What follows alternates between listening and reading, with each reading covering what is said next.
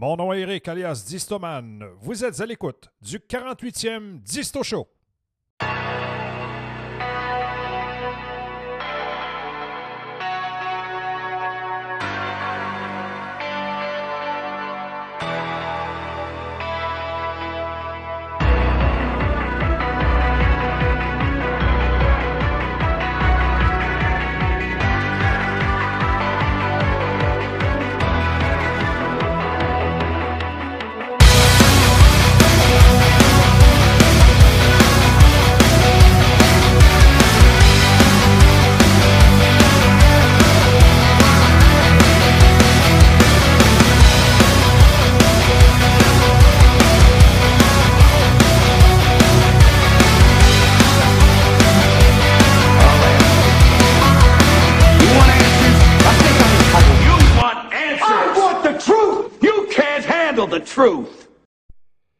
La soumission.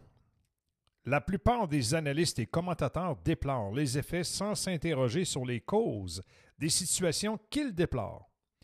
Cela paraît très net s'agissant de la question présente, très très grave, de l'acceptation par le peuple de la servitude, la fameuse soumission. C'est un problème qui est vieux comme le monde. Comment se fait-il que des gens en apparence sensés puissent accepter cela? A-t-on envie de s'exclamer en lisant l'histoire? Moi, oui. Et encore plus près de nous, comment les peuples ont-ils pu être trompés, fourvoyés ou encore, comme ils le furent pendant la Seconde Guerre mondiale? Comment les peuples ont-ils encore pu se faire baiser lors de la crise de 2000, puis celle de 2008, puis celle de 2020? Où ont-ils été tondus pour sauver les ultra-riches? À vous de décider. Moi, je crois personnellement l'avoir expliqué à plusieurs reprises. C'est l'une de mes euh, lectures récurrentes le soir, avant de me coucher. Les mémoires de Goebbels. Parce que j'essaie de comprendre la mécanique de la propagande. C'est un des grands bons de la propagande. En tout cas, une des personnes qui l'a appliqué à l'époque de manière la plus coercitive et la plus universelle dans le Reich à l'époque. Rien de tel euh, pour douter, pour perdre ses illusions, pour haïr la politique Goebbels, ça c'est du vaccin. C'est une époque complètement farfelue, folle, un délire humain incroyable. Ces interrogations-là, ces interrogations-là me travaillent ces derniers jours, alors que j'observais, effaré et vraiment incrédule, euh, la pente euh, qu'on descend tous ensemble dans l'absolutisme. C'est hallucinant ce qui est en train de se passer à travers le monde. Je me lance euh, dans ces réflexions car elles sont tellement vastes que je risque d'y sombrer et d'y passer euh, le restant de mes jours. Qu'est-ce qui fait que les hommes aient un tel goût, une telle attirance pour la servitude, pour l'obéissance, la sécurité à tout prix, la conformité? Pourquoi est-ce que les gens jouissent-ils d'être privés du sens de leur vie? Pourquoi chérissent-ils tant les chaînes qui les, qui les lient au système? L'une de mes réponses euh, que j'expose de temps à autre, c'est qu'ils vivent dans une névrose, une névrose de groupe, une névrose sociale, une sociose. Ils sont dans un imaginaire comme les anciens l'étaient dans l'imaginaire de la religion ou du nazisme. Il y a dans la soumission et l'obéissance du sacré et de l'imitation. J'ai quelques réponses personnelles car c'est un sujet qui me taraude, mais je ne sais pas, les articuler dans un, dans un discours cohérent. L'effort à fournir, il est trop grand. OK? À un moment donné, dit Stoman, il y a ses limites. Des petites réflexions, ils se développent à beaucoup de niveaux différents. Au niveau de l'être, au niveau de la psychologie des profondeurs, au niveau de la logique du vivant, de l'organisation sociale et économique. J'invite souvent les auditeurs, euh, parfois euh, en ondes, euh, à lire quelques livres à propos de la soumission. Et euh, qu'on parle de, la Boétie, de Nietzsche, de Freud, de Marx, Hayden, de Sand, de la mythologie grecque, allez donc savoir, le nazisme. Il y a beaucoup de gens qui ont abordé le sujet parce que oui, la soumission pour le nazisme, c'était une condition sine qua non de maintien du régime. Alors vous voyez, quand on tire sur le fil, on finit, on finit plus là, d'en- sortir des histoires. tout y passe. Parce que la question du goût pour la soumission est plus ou moins symétrique. C'est symétrique. Et c'est systémique. C'est pour ça que je dis symétrique. La question des origines, de la culture, euh, du déterminisme, de la liberté, du sens d'histoire, allons donc. Quand on pénètre dans le domaine de la soumission, on entre dans le labyrinthe du grand tout. Le fameux grand tout. Ça pourrait être une hypothèse courante en matière d'autocratie ou d'oligarchie. Selon vous, est-ce que les gens sont stupides et facilement manipulés pour suivre des personnalités convaincantes qui font des promesses qu'ils n'ont jamais l'intention de tenir? Ça semble une simplification un peu excessive. En vérité, le niveau de manipulation nécessaire pour attirer une majorité de personnes dans la dictature est si complexe que ça nécessite une compréhension avancée de la psychologie humaine. Et définitivement, c'est hors d'apporter de distomane en ce moment. Je suis juste un pauvre narrateur, moi, là. Mais en tout cas, moi, je pense qu'à notre époque moderne, on ne peut pas simplement ordonner aux gens de se soumettre sous la menace d'une arme. Du moins, pas tout de suite. Ils doivent être amenés à se conformer. Et pas seulement cela, ils doivent être amenés à penser que c'était leur idée depuis le début. Fait que s'il n'y a pas de dynamique d'autocensure et d'auto-esclavage, la population finira par se rebeller, peu importe à quel point le régime est oppressif. Une tyrannie millénaire ne peut exister à moins qu'un certain nombre de personnes ne soient dupées au point de l'applaudir ou euh, qu'elles en profitent directement. Souvenez-vous, dans le cas des nazis, que le Reich devait durer mille ans. Ça a duré à peine une douzaine. Alors, peut-être et euh, c'est là euh, qu'on trouve la vraie clé du totalitarisme. Il ne prospère que parce qu'il y a une partie inhérente d'une société donnée qui l'aime secrètement ou veut qu'elle existe. Les amoureux du passeport sanitaire, ça ne vous dit pas quelque chose, ça? Ah oui, vous essayez de conclure un deal. Ça vous sécurise. Mais continuons. On pourrait appeler ces gens des fameux idiots utiles. Mais c'est pas mal plus que ça. Ils n'ignorent pas nécessairement ce qu'ils font. Ils comprennent, dans une certaine mesure, qu'ils contribuent à la destruction de leur liberté et de celle d'autrui. Puis ils s'en délectent, bien sûr. Il y a des étatistes et des élitistes et des mondialistes qui organisent des conspirations fondamentales et recherchent de plus en plus de contrôle. Mais ils ne pourraient rien accomplir sans l'aide d'une armée de sociopathes qui vivent parmi nous. Cette caractéristique étrange est extrêmement destructrice est toujours visible aujourd'hui à la lumière des enfermements et des lockdowns, du COVID et de la pression pour les fameuses vaccinations forcées. Parce que oui, les lockdowns vont revenir, à mon humble avis. Il est clair qu'il y a des gens qui sont trop préoccupés par les décisions personnelles de santé de tout le monde et surtout celles des autres. Tu sais, le fameux gars ou la fille qui te demande Tu es vacciné, toi Toutes tes affaires Toutes tes affaires. Fait que la science et les statistiques prouvent qu'ils n'ont rien à craindre du virus, mais ils ignorent la science. Celui qui te demande Hey, es-tu vacciné? Quand est-ce que tu vas y aller? Ils ont soif de pouvoir. Ils sont tombés dans un culte qui ignore toute logique et exige fidélité au récit frauduleux du culte. Ils ne soucient pas des faits. Ils se soucient seulement de la conformité. Ils veulent qu'on se conforme tout le monde. Donc, ils font partie de la gang. Eh bien, comme je l'ai dit à plusieurs reprises, euh, dans mon cas, moi, ça ne marchera pas. Fait que c'est comme ça que le conflit commence. Un conte aussi vieux que la civilisation elle-même. Il existe deux types de personnes dans ce monde. Celles qui veulent contrôler les autres et celles qui veulent qu'on les laisse tranquilles ou qu'on, en québécois, qu'on leur dit, qui disent qu'on on veut se faire crisser la paix. Mais qu'est-ce qui motive les maniaques du contrôle? Pourquoi ils sont comme ça? Examinons quelques-unes des causes. Il y a des gens qui sont motivés par le succès, par le mérite, par l'espoir, par la prospérité, par la foi, l'opportunisme, amour et par honneur. Et puis, il y a des gens poussés par la peur. Il existe des centaines de peurs différentes, mais seulement quelques façons de réagir à chacune d'entre elles. Les collectivistes répondent à la peur par un besoin désespéré de micro-gérer leur environnement. Ils croient euh, que s'ils peuvent gouverner les gens et les événements dans une certaine mesure, ils peuvent éliminer les résultats inattendus à être libérés de leur peur. Mais la vie ne fonctionne pas comme ça et ça ne fonctionnera jamais comme ça. Le niveau d'influence que ces personnes recherchent est tellement au-delà d'eux qu'il ne pourra jamais être atteint. C'est-à-dire qu'ils ne seront jamais satisfaits tant qu'ils n'auront pas plus. Ils veulent plus. Leurs peurs les hanteront toujours parce que les peurs ne peuvent pas être traitées de l'extérieur. Elles ne peuvent être traitées que de l'intérieur.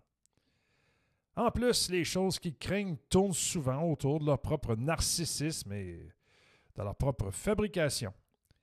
Ils craignent l'échec, mais ils travaillent rarement assez dur pour réussir. Ils craignent d'être exposés, mais seulement parce qu'ils mentent constamment. Ils craignent les conflits, mais uniquement parce qu'ils sont faibles de corps et de caractère. Ils craignent la mort, car ils ne croient en rien de plus grand qu'eux-mêmes. Ils réclament la domination de leur environnement parce qu'ils croient à tort qu'ils peuvent tromper le destin et les conséquences de leur propre choix. C'est terrible, hein? Alors, que devient la liberté dans un système de soins accaparant comme celui-là Bien, euh, le concept même de liberté va devenir de plus en plus perverti. Et c'est ça qui est fascinant dans cette évolution, et c'est peut-être pour ça qu'elle est le plus terrible. C'est qu'elle va récupérer tous les concepts, y compris celui de liberté. Je dirais même y compris les idées d'idées dont vous parliez tout à l'heure. Parce que qu'est-ce que c'est cette société de machines qui nous apprend à nous surveiller nous-mêmes? C'est une société qui dit soyez libre, débarrassez-vous du médecin, soignez-vous vous-même, sortez de l'hôpital, ce que dit Illich. Mhm. Et autrement dit, elle va, sous prétexte de liberté, sous prétexte d'autonomie, créer les conditions de l'aliénation la plus formidable, qui est en quelque sorte l'aliénation par soi-même, volontaire, à une norme imposée de l'extérieur. On nous dira, il ne faut pas fumer, pas conduire, pas boire, mais aussi euh, pas avoir tel gène dans, son, dans, son, dans sa structure héréditaire. Si vous l'avez, vous êtes extérieur à la norme, faites tout ce que vous pouvez pour vous en débarrasser. Et autrement dit, on fera que ce qui est la forme absolue de la dictature, que chacun d'entre nous ait librement, entre guillemets, envie d'être conforme à la norme.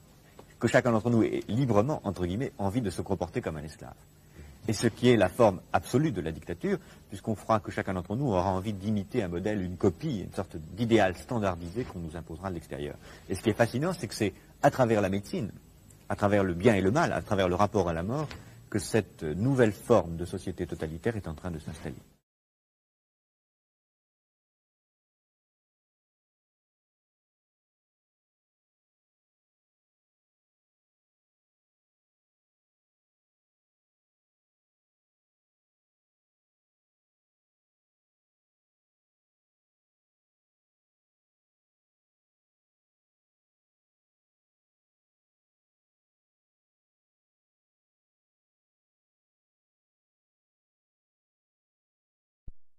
La question de la peur s'entend à l'état d'esprit commun des totalitaires et la façon dont ils trouvent leur sécurité.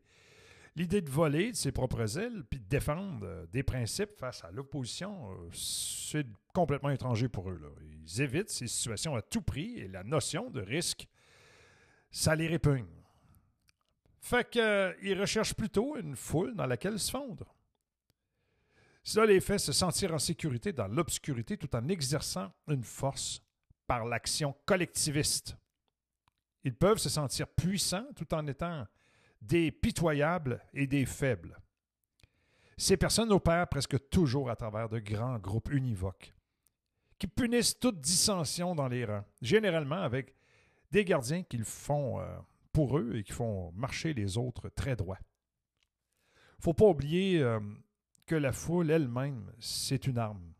Son seul but, au-delà du confort de ses adhérents, est de détruire ces personnes qui n'ont pas les mêmes croyances ou valeurs que les contrôleurs. Il n'y a aucun but défensif à la foule. C'est l'outil de l'assassin. C'est une bombe nucléaire. Et comme on l'a vu euh, dans les dictatures modernes, les bolcheviks en Russie et les fascistes en Allemagne, aux communistes dans la Chine de Mao, la foule totalitaire est capable de tuer plus de personnes que n'importe quelle arme nucléaire existante, le tout au nom du plus grand bien du plus grand nombre. Tous les tyrans se croient juste dans leur cause, même lorsqu'ils savent que leurs actions sont moralement dégueulasses. on a tous vu cette dynamique s'afficher audacieusement lors des mandats euh, de lockdown et du COVID, des, des initiatives de passeports vaccinaux. Considérez un instant que 99,7% de la population n'est sous aucune menace légitime ils mourront pas et dans la grande majorité des cas, ils se remettront rapidement. Pourtant, les adeptes de la secte du contrôle soutiennent systématiquement que les personnes qui refusent ces fameux euh, lockdowns, ces vaccins, euh, qui mettent les autres en danger, c'est pourquoi on doit être obligé à nous soumettre. C'est un culte de la soumission collectiviste. C'est rien d'autre que ça. La plupart d'entre eux savent, euh, d'après les données, que le virus n'est pas une menace vraiment. Mais les mensonges leur donnent l'occasion d'appliquer leur pouvoir par le jugement moral. Et donc, ils mentent. Ils continuent de mentir sur les données jusqu'à ce qu'ils pensent que le mensonge soit accepté comme étant une réalité. C'est un aspect commun de la part des cultes et des religions fondamentalistes. La volonté des adhérents et des fidèles de valoriser leur foi se situe au-dessus des faits et non des preuves. Non pas parce qu'ils essaient de protéger leur foi, mais parce que ça leur, donne, une chance de sentir pieux et supérieurs à ceux qui sont déterminés à nuire. Ceux qui ne sont pas d'accord sont étiquetés comme des hérétiques. Le plus bas parmi les plus bas, les terroristes, les fascistes. Même au Québec, on utilise le mot euh, que moi je trouve qui est, qui est tout à fait dégueulasse. Ce sont les récalcitrants. En tout cas, la foule anti-lockdown qui s'oppose au dictat euh, est ainsi dépouillée de son humanité et dépeinte comme démoniaque. Les gens qui veulent rester libres deviennent des monstres et les monstres totalitaires deviennent des héros pour sauver le monde. Comme l'a dit un jour l'auteur Robert Anton Wilson, les obéissants se considèrent toujours comme vertueux plutôt que lâches. Fait que moi, ça me donne l'impression de comprendre, dans une certaine mesure, cet état d'esprit, mais je suis toujours choqué de la façon dont les gens qui luttent pour le pouvoir sur les autres semblent aussi aimer être esclaves d'un système souvent celui qu'ils ont créé ou qu'ils ont contribué à créer, donc sont fiers de leur bébé. L'autoritarisme tient certaines de ses promesses de sécurité tant que les personnes impliquées sont prêtes à renoncer à tout élan de liberté. Si vous faites ce qu'on vous dit à tout moment et vous servez le système sans faute, alors il y a de bonnes chances pour que vous puissiez conserver les avantages de la survie. Vous euh, vivrez une vie, mais probablement pas heureuse. On s'en rend compte ici au Québec. Maintenant, euh, au moment où je vous parle, euh, les gens rentrent dans des restaurants avec une application sur un téléphone mobile, vont scanner leur code QR, doivent confirmer leur identité à l'aide d'un papier gouvernemental et ensuite signer un registre. Mais le système sait que vous êtes à l'intérieur. La soumission, le geste ultime, c'est la signature du registre qui est tout à fait inutile parce que vous avez une signature électronique non seulement de vous-même qui êtes présent dans le restaurant en question, mais également celle des autres. Alors, euh, pour mener une enquête épidémiologique, les autorités sanitaires disposent de toute l'information nécessaire pour avertir les personnes qu'il y a eu une contamination euh, potentielle. Mais la signature, c'est quelque chose de très insidieux parce que en signant, vous acceptez de vous soumettre. L'expérience de Milgram est une expérience de psychologie visant à étudier la soumission à l'autorité. Elle a été réalisée entre 1960 et 1963 par le psychologue américain Stanley Milgram. Milgram cherchait à évaluer le degré d'obéissance d'un individu devant une autorité. Il voulait déterminer le niveau jusqu'auquel la soumission à l'autorité primerait sur la conscience et l'éthique personnelle. Jusqu'où peut-on aller par obéissance? L'expérience mise en place était la suivante. Des sujets volontaires, rémunérés et recrutés par annonce, étaient invités à participer à une étude sur les effets de la punition sur le processus d'apprentissage. Cette étude prenait la forme d'une expérience qui faisait intervenir trois acteurs. Un premier sujet, l'élève, qui devait effectuer des exercices de mémoire.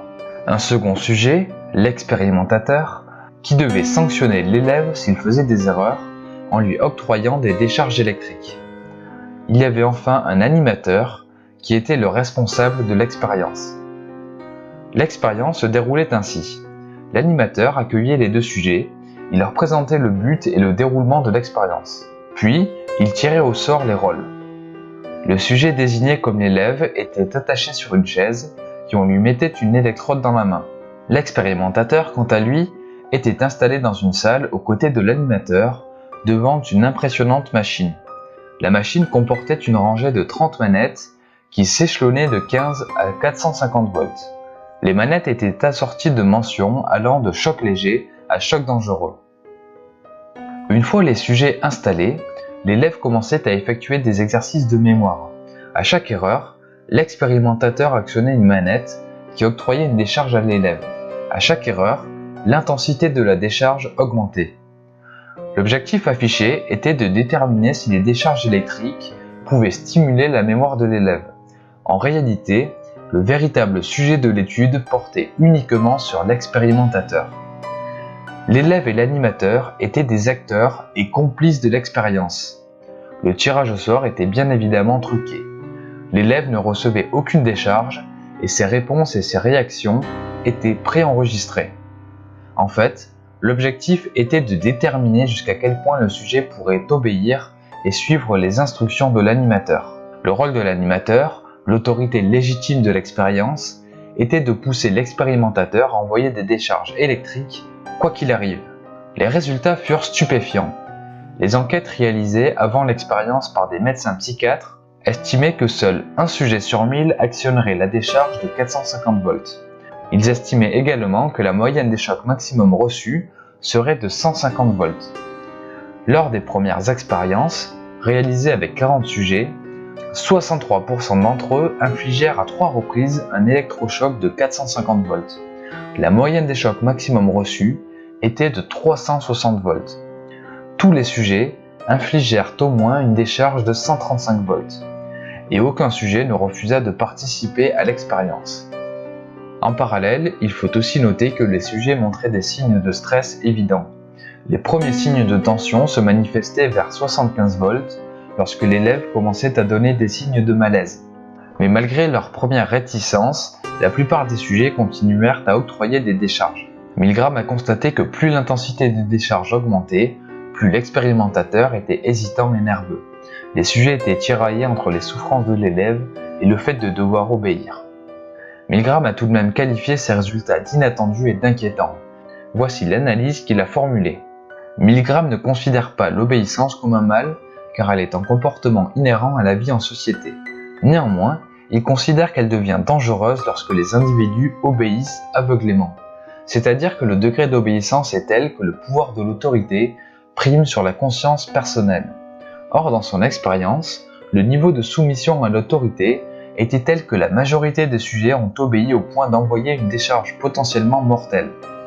Pour Milgram, cela peut s'expliquer par le fait que les sujets se déresponsabilisaient de l'acte sous couvert de l'autorité. Dans le cadre de l'expérience, l'animateur représentait l'autorité compétente du fait qu'il était présenté comme le responsable de l'expérience. Les sujets pouvaient donc penser qu'il savait ce qu'il faisait, car il était le garant du bon déroulement de l'étude. Ainsi, il pouvait avoir tendance à lui obéir en toute confiance. Néanmoins, Milgram soutient que lorsqu'un individu se conforme à une quelconque autorité, il est tout de même conscient de réaliser les désirs de l'autorité en question. Autrement dit, en obéissant à un ordre, on est conscient de réaliser la volonté de l'émetteur de cet ordre. Cette attitude nous permettrait de freiner le pouvoir de l'autorité. En effet, lorsqu'il y a un conflit entre les ordres reçus et notre éthique personnelle, le niveau de nervosité augmente. Lorsque la tension devient insoutenable, nous désobéissons purement et simplement. Dans l'expérience de Milgram, l'état de nervosité des sujets était la manifestation du conflit entre leur conscience personnelle et les ordres du responsable. Milgram a jugé les résultats d'inquiétants car la soumission à l'autorité était si forte que les sujets ont continué à obéir jusqu'à administrer des décharges potentiellement dangereuses. De nombreuses variantes et de nombreuses reproductions de l'expérience ont été menées et ont permis de valider ces résultats. En conclusion, on peut dire que l'expérience de Milgram a permis de mettre en évidence l'influence de l'autorité sur notre comportement. L'expérience possède bien évidemment ses détracteurs. Certains ont critiqué la validité du protocole, d'autres ont critiqué l'impossibilité de généraliser les résultats à des situations réelles, certains ont même soutenu une potentielle manipulation des résultats. Quoi qu'il en soit, son étude reste l'une des plus célèbres expériences de psychologie sur la soumission à l'autorité. Il y en a qui vont rejeter euh, tout principe d'éthique personnelle pour faire avancer euh, leurs propres objectifs à l'intérieur du système. Ils pourraient même profiter d'un minimum de richesse au-delà de leur père. Voyez-vous, dans une société despotique, les gens euh, qui sont le plus dépourvus d'honneur sont les gens qui sont le plus honorés. Ils n'ont pas besoin de mérite, d'accomplissement, de compétences, même d'intelligence. Tout ce qu'ils ont à faire, c'est vendre leur âme et faire tout ce qu'il faut pour attirer l'attention des oligarques. Ils n'ont pas besoin d'être bons en quoi que ce soit. Tout ce qu'ils ont à faire, c'est d'être mauvais. Pour certaines personnes, c'est très facile.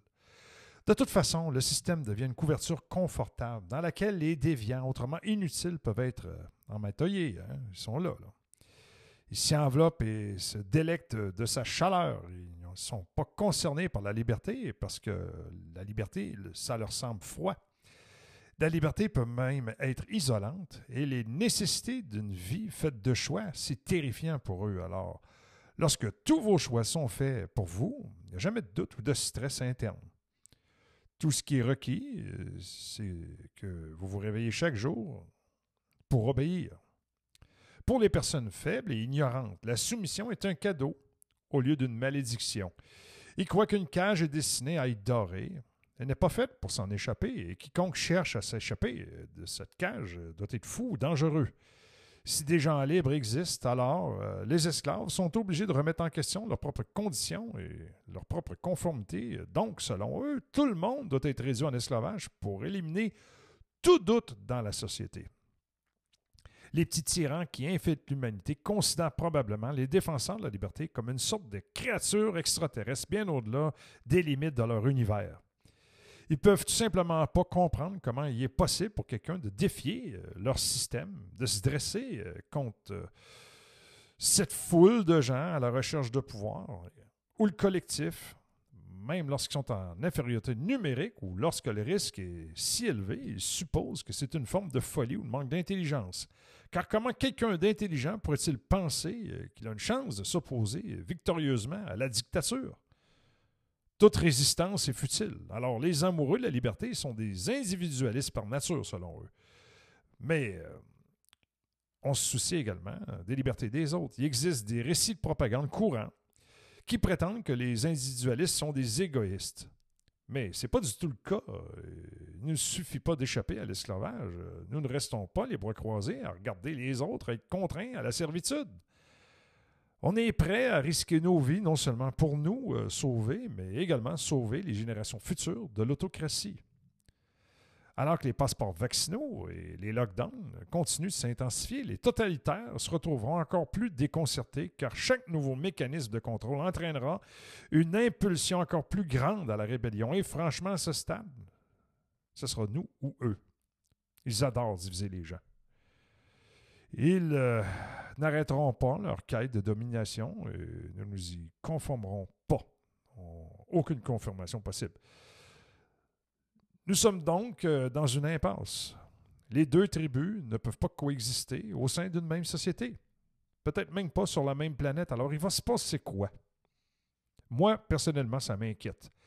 La vérité est que si le volontariat était un idéal reconnu, alors tout ce combat pourrait être évité si la secte collectiviste était prête à accepter l'idée qu'elle peut choisir de vivre dans un environnement hautement microgéré, tandis que d'autres peuvent choisir de vivre de manière indépendante, alors il n'y aurait pas de crise. Mais ce n'est pas le cas.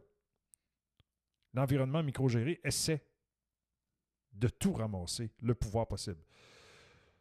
On pourrait facilement nous séparer, mais c'est pas ici que penser totalitaire. Oh non, pour eux, tout le monde est un bien qui appartient à la société, au collectif. Nous sommes une propriété à jalonner, à rééduquer jusqu'à ce que nous voyions la lumière. Et si nous ne voyons pas la lumière, nous devrions être supprimés, rééduqués ou voire être complètement effacés. C'est pourquoi ils sont entièrement responsables de la guerre qui s'annonce. Ils ne peuvent s'empêcher de s'agripper à nos gorges et à nos esprits, sont accros à la suprématie. Ils vivent dans un rêve fébrile et la seule drogue qui refroidit leurs veines est l'oppression totale de tout le monde autour d'eux. Je vois ce qui va suivre, et c'est pas joli pour les deux côtés. Mais ce sera particulièrement horrible pour les collectivistes car ils ne peuvent pas imaginer un scénario dans lequel ils perdent.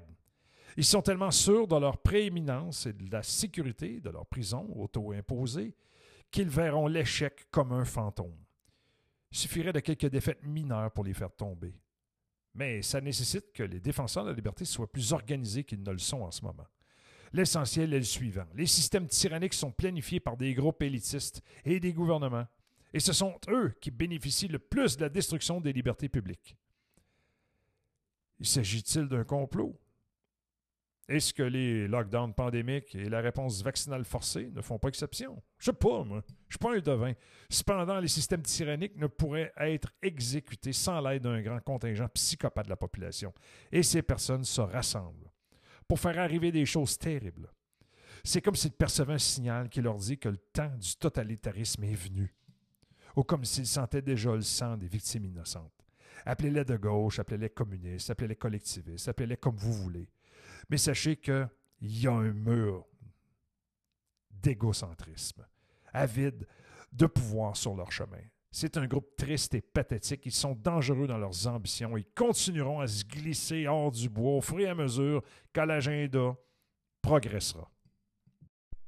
L'establishment affirme que la vie va reprendre simplement son cours normal tant qu'on se conforme aux règles et qu'on se fait vacciner comme un bon citoyen. Mais d'après euh, ce qu'on est en train de constater, euh, même certaines personnes qui se font vacciner volontairement ne veulent pas d'un système de passeport, et pour de bonnes raisons. Si un système de passeport vaccinal obligatoire est mis en place, la vie ne sera plus jamais normale, et il est déjà trop tard.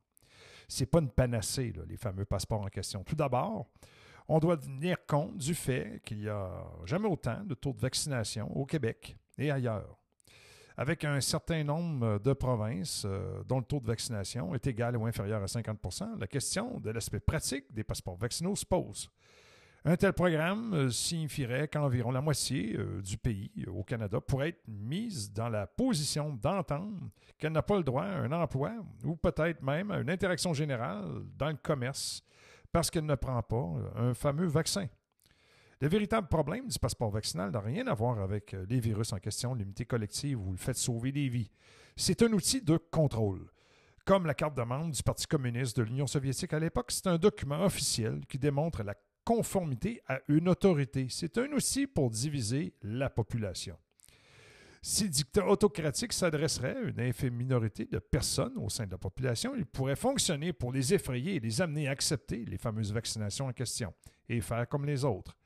Mais avec des centaines de millions de personnes qui disent No way, l'histoire nous apprend que plus la pression est forte, plus la rébellion est forte. Deuxièmement, on doit considérer quels seront les effets économiques et financiers immédiats de, de tout ce système. Pardonnez-moi. Par exemple, regardez le nombre de délocalisations, de migrations qui ont lieu un peu partout en Amérique du Nord au cours de la seule dernière année. Plusieurs millions de personnes ont fui des États majoritairement bleus en raison de facteurs politiques et sociaux. Et les mandats et les fermetures, les lockdowns du fameux COVID sont une grande, euh, grande partie euh, responsable de ce qui a incité les gens à partir et à changer d'adresse. Ça a été très bien documenté tout ça. Hein. Les États euh, démocrates sont beaucoup plus lents à se redresser économiquement que les États républicains avec moins de restrictions. Mais c'est pas tout. L'argent se déplace avec les gens. C'est une dure réalité. Les États conservateurs enregistrent d'importantes rentrées d'argent grâce au tourisme et à l'immigration de masse, tandis que les États démocrates perdent des recettes fiscales. À la lumière de cette euh, révélation, les États euh, rouges vont se poser la question suivante. Pourquoi est-ce qu'on devrait commettre un suicide économique, comme les États démocrates, en suivant leur exemple? Des passeports vaccinaux ne seraient-ils pas l'équivalent euh, des lockdowns des États euh, démocrates multipliés par 100. Mais supposons un instant que les passeports vaccinaux soient en quelque sorte mis en place partout dans le pays au même moment. Il se passerait quoi? Il faut regarder les conséquences économiques d'un passeport vaccinal obligatoire pour tous les commerces, tous les endroits. Eh bien, la quantité de bureaucratie qui s'ajouterait entre le consommateur moyen euh, et le commerce quotidien serait épouvantable. Et avec la bureaucratie vient un ralentissement de la business. Des allantières du gouvernement devraient être créées pour assurer le suivi et l'application des règles relatives aux passeports vaccinaux. Des inspections régulières des entreprises devraient être mises en place et de nouvelles taxes devraient être créées pour financer le système. La, quantité d'espace et d'employés nécessaires pour répondre aux nouvelles normes pour les détaillants augmenteront afin euh, de vérifier euh, si le passeport de chaque client euh, est valide chaque fois qu'il passe la porte. Il ne faut pas oublier non plus que des milliers de personnes dans de nombreux États et de provinces ont été victimes d'infections COVID malgré une vaccination complète, ce qui signifie que les règles de distanciation sociale et le masquage sont toujours en vigueur. Le montant du capital qu'un propriétaire d'entreprise devra investir ou dépenser pour répondre aux exigences du gouvernement continuera à augmenter alors que ses bénéfices continueront à, diminuer. Finalement, la majorité des petites entreprises fermeraient, comme on l'a vu lors de la première série Déconfinement.